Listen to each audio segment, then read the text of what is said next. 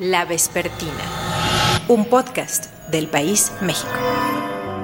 Guillermo Ochoa, medalla de bronce en fútbol, Tokio 2020. Fueron muchos días de concentración, de estar encerrados sin poder hacer nada, de entrenamientos dobles, con restricciones. Esto es una medalla para nosotros en la historia de, de México, en la historia de nuestras carreras y un recuerdo para toda la vida que que bueno, yo lo pienso el día de mañana que mis hijos vean los Juegos Olímpicos, van a saber que su papá fue medallista olímpico, ¿no? Y eso pues, me llena de orgullo. El domingo terminaron los Juegos Olímpicos de Tokio 2020, retrasados como todo mundo sabe por la pandemia. México cosechó cuatro medallas de bronce. Beatriz Pereira ha cubierto periodismo deportivo desde hace 20 años, periodismo en general desde hace 24, pero tiene toda su vida escuchando, viviendo el deporte. Conversaremos con la reportera de la revista Proceso sobre qué faltó, qué no faltó, qué sobró, qué nos pasó, que solo tuvimos cuatro medallas en Tokio 2020.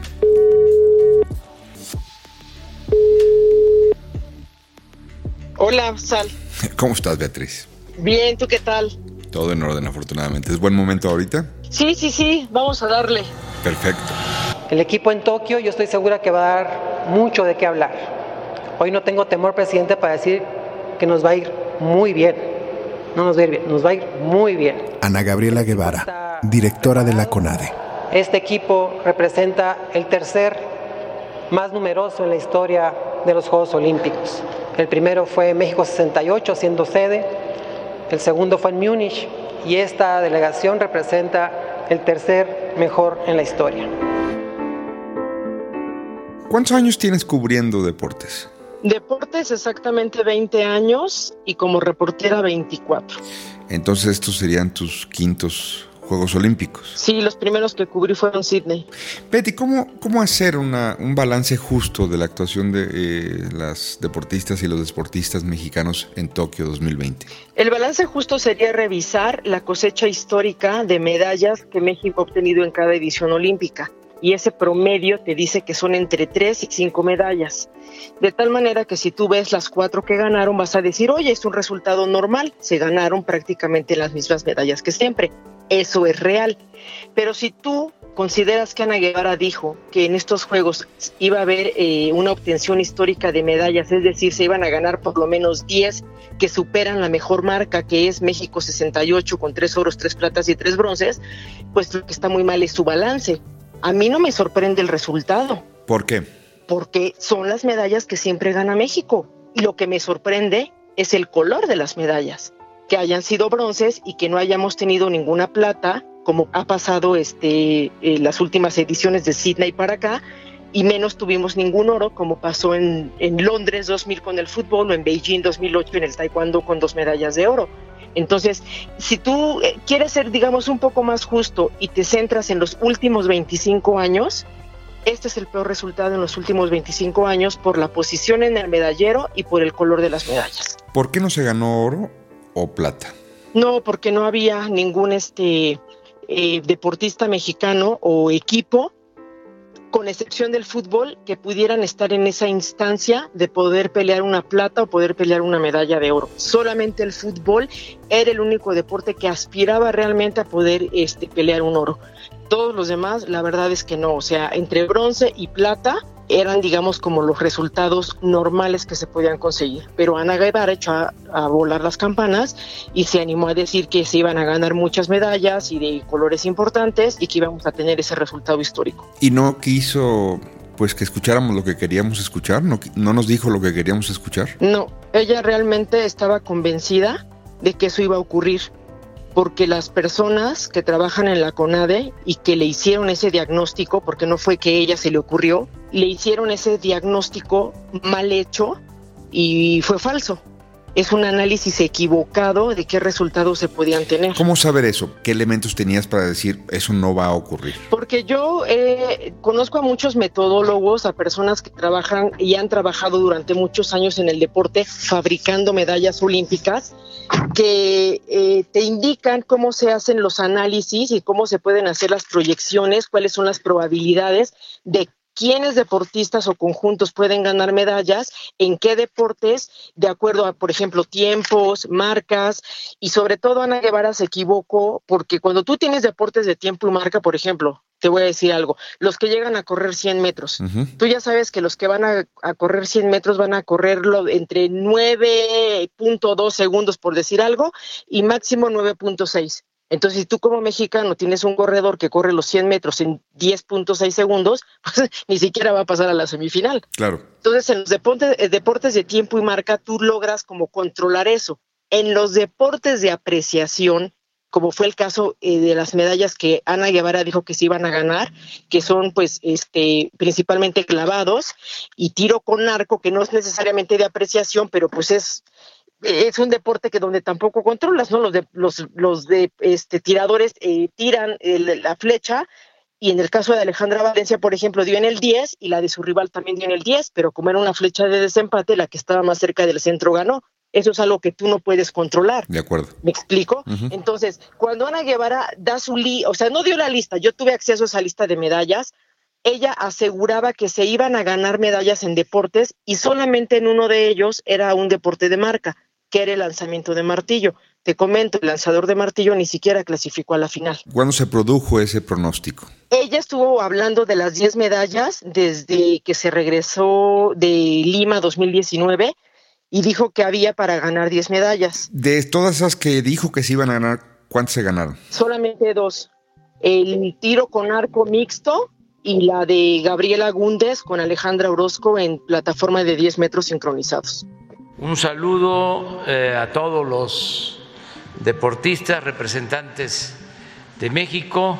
Hoy eh, inician las Olimpiadas en Tokio y les deseamos a nuestros representantes que les vaya muy bien. Estamos con ellos.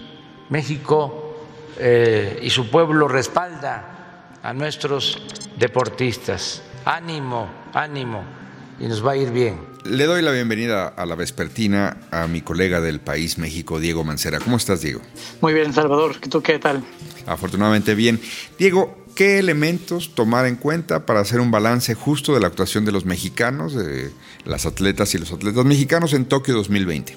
Claro, los Juegos Olímpicos para México fueron, digámoslo así, unos Juegos de la transición, porque venían muchos eh, deportistas muy jóvenes eh, a disputar sus primeros Juegos Olímpicos y eso también es un factor a considerar.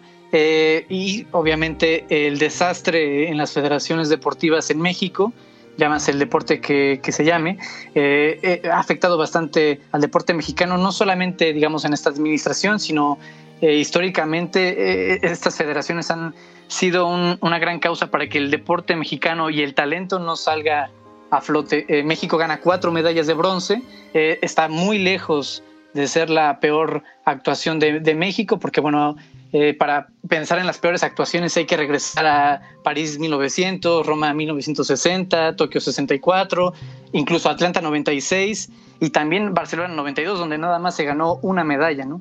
Y eh, también el asunto de la pandemia, principalmente a México, sí la afectó porque las instalaciones deportivas que están con base en Ciudad de México pues, tuvieron que ser cerradas por la crisis sanitaria y que se reabrieron en, en marzo pasado. Entonces, en un caso muy, muy simple, el, eh, enclavados pues necesitan estar en, en, la fosa, ¿no? Tienen que estar en, en, el agua y pues estaban cerradas las instalaciones. Entonces, muchos deportistas que terminaron en cuarto lugar, por ejemplo, la dupla de Carolina Mendoza y Lolita Hernández, pues no podían competir, llevaban más de dos años sin competir por la crisis sanitaria, ¿no? Entonces, sí, sí son eh, estos factores que hay que tomar en cuenta para un poco ver la película más, más grande, digamos. ¿Qué rol tiene, eh, en este caso, Ana Guevara? Dices, bueno, hay que ponernos en contexto, no es la peor actuación, vino la pandemia, hay una transición, se van a madurar algunas carreras, pero ¿qué le criticarías a Ana Guevara? Claro, es que eh, uno esperaba que la gran campeona en atletismo, y que se retiró por, por las mismas condiciones de, desastre en el deporte mexicano, pues iba a ser algo más. Si ha quedado de ver en, tratar de mediar todos estos problemas internos del deporte mexicano y que aún eh, tenga este este discurso de que, bueno, si, si, si de ella dependiera, pues hubieran ganado más medallas, pero pues ella no compitió. Y estas declaraciones son un poco, eh, pues muy tristes de su parte y que a veces no nos ayudan a entender todo, todo, todo lo que ha pasado en México. Y aparte, eh, en general, pues el deporte en México, pues, eh, pues tú lo sabes, no es una prioridad de Estado, ni siquiera llega a un rango de tener una secretaría este, del deporte como tal y pues depende de la SEP, entonces depende, este, este presupuesto siempre va a depender de, de, lo que los gobiernos en segundo plano quieran destinar, ¿no? Entonces, en este cóctel, digamos, de, del deporte mexicano, pues le toca a una Ana Guevara que a lo mejor pudo haber sido una gran atleta, pero como nos ha demostrado, nos han demostrado muchos funcionarios que han sido deportistas, pues que son muy malos, o sea, no saben cómo administrar el deporte y para eso pues se necesita recurrir a, a, a profesionales y a lo mejor usar estos, estos deportistas en el retiro como, como asesores, pero sí, sí, sí llama mucho la atención de que no, que no se procure más por, por los deportistas y, que no se vea su trabajo eh, representado. Y bueno, to, todo el caso de corrupción que está detrás de ella, pues, eh, que, lo ha documentado la revista Proceso, pues también es, es muy grave que tampoco eh, se actúe sobre ella. La Vespertina. Paola Espinosa, clavadista mexicana, medallista olímpica, excluida de la Delegación Nacional para Tokio 2020. El problema de todo esto fue que nunca hubo un criterio para, para clasificarnos a estos Juegos Olímpicos. De parte de la Federación Mexicana de Natación nunca hubo un criterio certero. Siempre estuvimos en incertidumbre de no saber qué día se iba a hacer o si se iba a hacer. Con el paso del tiempo eh, volvimos a preguntar y ya nos decían que no era tema, más bien la directora de la CONADE nos dijo que no era tema de ella, este, que el Comité Olímpico era el que no nos quería dar esa plaza olímpica. Entonces yo fui directo al Comité Olímpico, fui con ellos y les pregunté que cuál era el problema, por qué no me querían este, dar esa plaza rumbo a los Juegos Olímpicos. Y ellos me dijeron que no era problema de ellos, que ellos nunca dijeron que no me querían dar esa plaza, que más bien ellos esperaban que la Federación Mexicana de Natación avalara ya esas pruebas para, para poder eh, contemplar que esas plazas ya tenían nombre para, para cada uno de nosotros quienes las habíamos ganado. ¿Se pudo haber hecho algo desde la CONADE, desde las condiciones del deporte mexicano de 2018 para acá? Es decir, ¿qué podemos atribuirle a este gobierno que pudo ser distinto? Uno, que no metió al orden a los presidentes de federaciones deportivas uh -huh. de deportes como por ejemplo el taekwondo, que es un deporte que siempre le había dado medallas a México desde 2000, uh -huh. e incluso cuando era deporte de apreciación.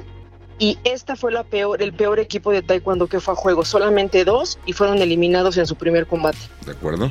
Eh, Ana Guevara, en lugar de, llamar al orden al presidente de federación y exigirle que removiera al, al entrenador nacional de taekwondo porque no daba los resultados que se esperaban de él y que le metieran una reingeniería para ver de qué manera podían rescatar algo rumbo a los Juegos Olímpicos, Ana Guevara se alió con el presidente de la federación y fue uno de los que le ayudó a saquear el fondo llamado FODEPAR. Entonces, si te están ayudando a robar, pues obviamente no los puedes llamar al orden. Y no solamente pasó con Taekwondo, pasó con otros deportes. O sea, le dirías al gobierno, ustedes que han prometido una transformación de la vida nacional, todo entre comillas, en el deporte no ocurrió y por ende, pues los resultados esperables eran mediocres. No solamente no ocurrió, sino que corrieron a los metodólogos y a los especialistas en deportes que sí saben y que ya venían trabajando en la CONADE antes de que llegara la cuarta T, los despidieron para meter a gente que no sabe de deportes y que les ayudaban a, robarse el dinero del FODEPAR y entonces cuando necesitabas quien te hiciera las medallas, los programas de entrenamiento, la planeación desde la CONADE o que vigilaran lo que estaban haciendo las federaciones deportivas, no hubo quien hiciera ese trabajo. Las federaciones quieren hacer lo que quieren, pero la CONADE es la autoridad deportiva. Aunque la federación es la máxima autoridad técnica en los deportes, la CONADE tiene que revisar qué se estaba haciendo. Tampoco hubo un metodólogo que revisara lo mal que hizo y lo que no hizo el presidente de la Federación de Natación. Los clavadistas, quiero que sepas, llegaron lesionados a competir. Todos los que fueron a competir. Por lo mal que fueron tratados, teniéndolos encerrados durante meses en el cenar, dándoles de comer de la peor comida, con la exigencia de no sabemos cuándo va a haber un selectivo, la presión psicológica y emocional que tuvieron. Iván García compitió con el ligamento roto y ni siquiera pudo pasar a la final. Es un medallista olímpico ya que así llegó a competir a Juegos Olímpicos. Ni siquiera tenía que haber ido. Diego, eh, ¿crees que el gobierno de la República va a hacer cambios? Eh, y no digo quitar a Ana Guevara o no quitarlo, sino si va a hacer una evaluación de lo que no funcionó y para proyectarse de una manera distinta rumbo a París 2024? En, un escenario eh, muy optimista, debería haber cambios, debería haber un estímulo a partir del siguiente año y que vayan ascenso rumbo al 2024 para que se apoye el deporte.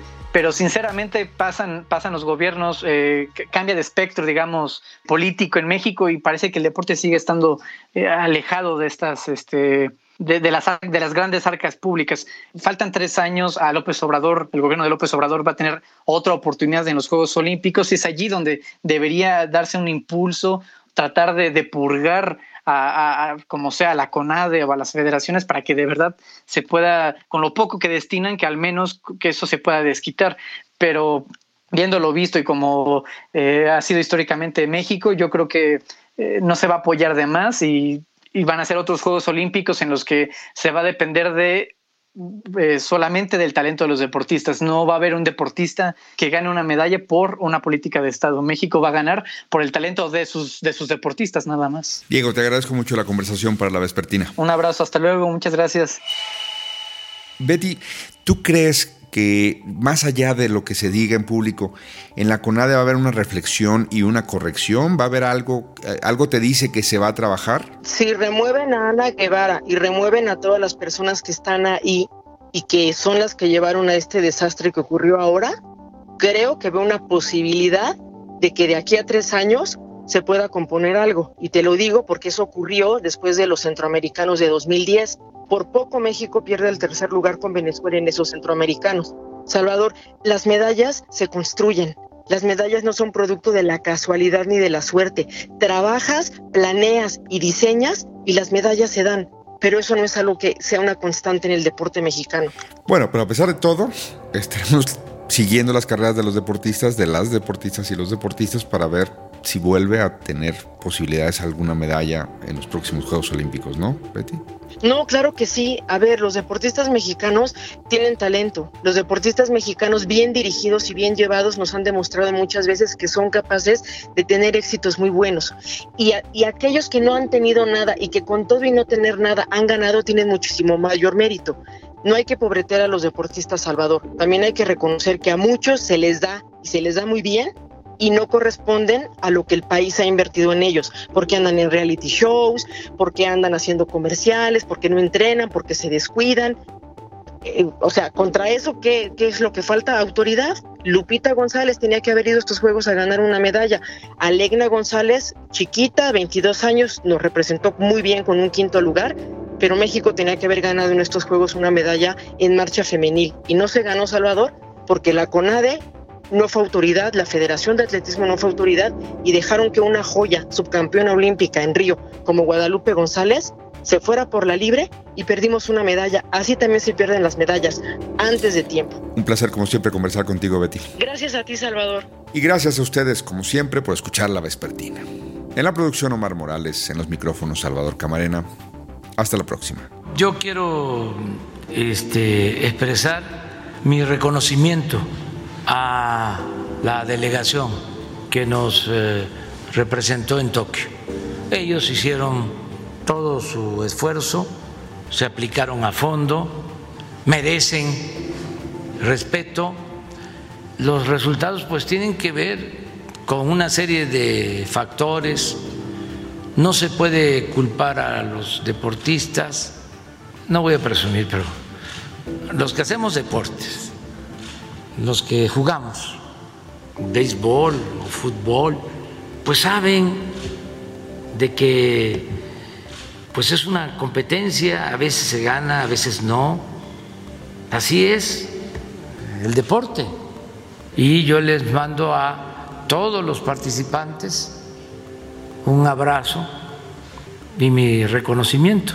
La Vespertina, un podcast del País México.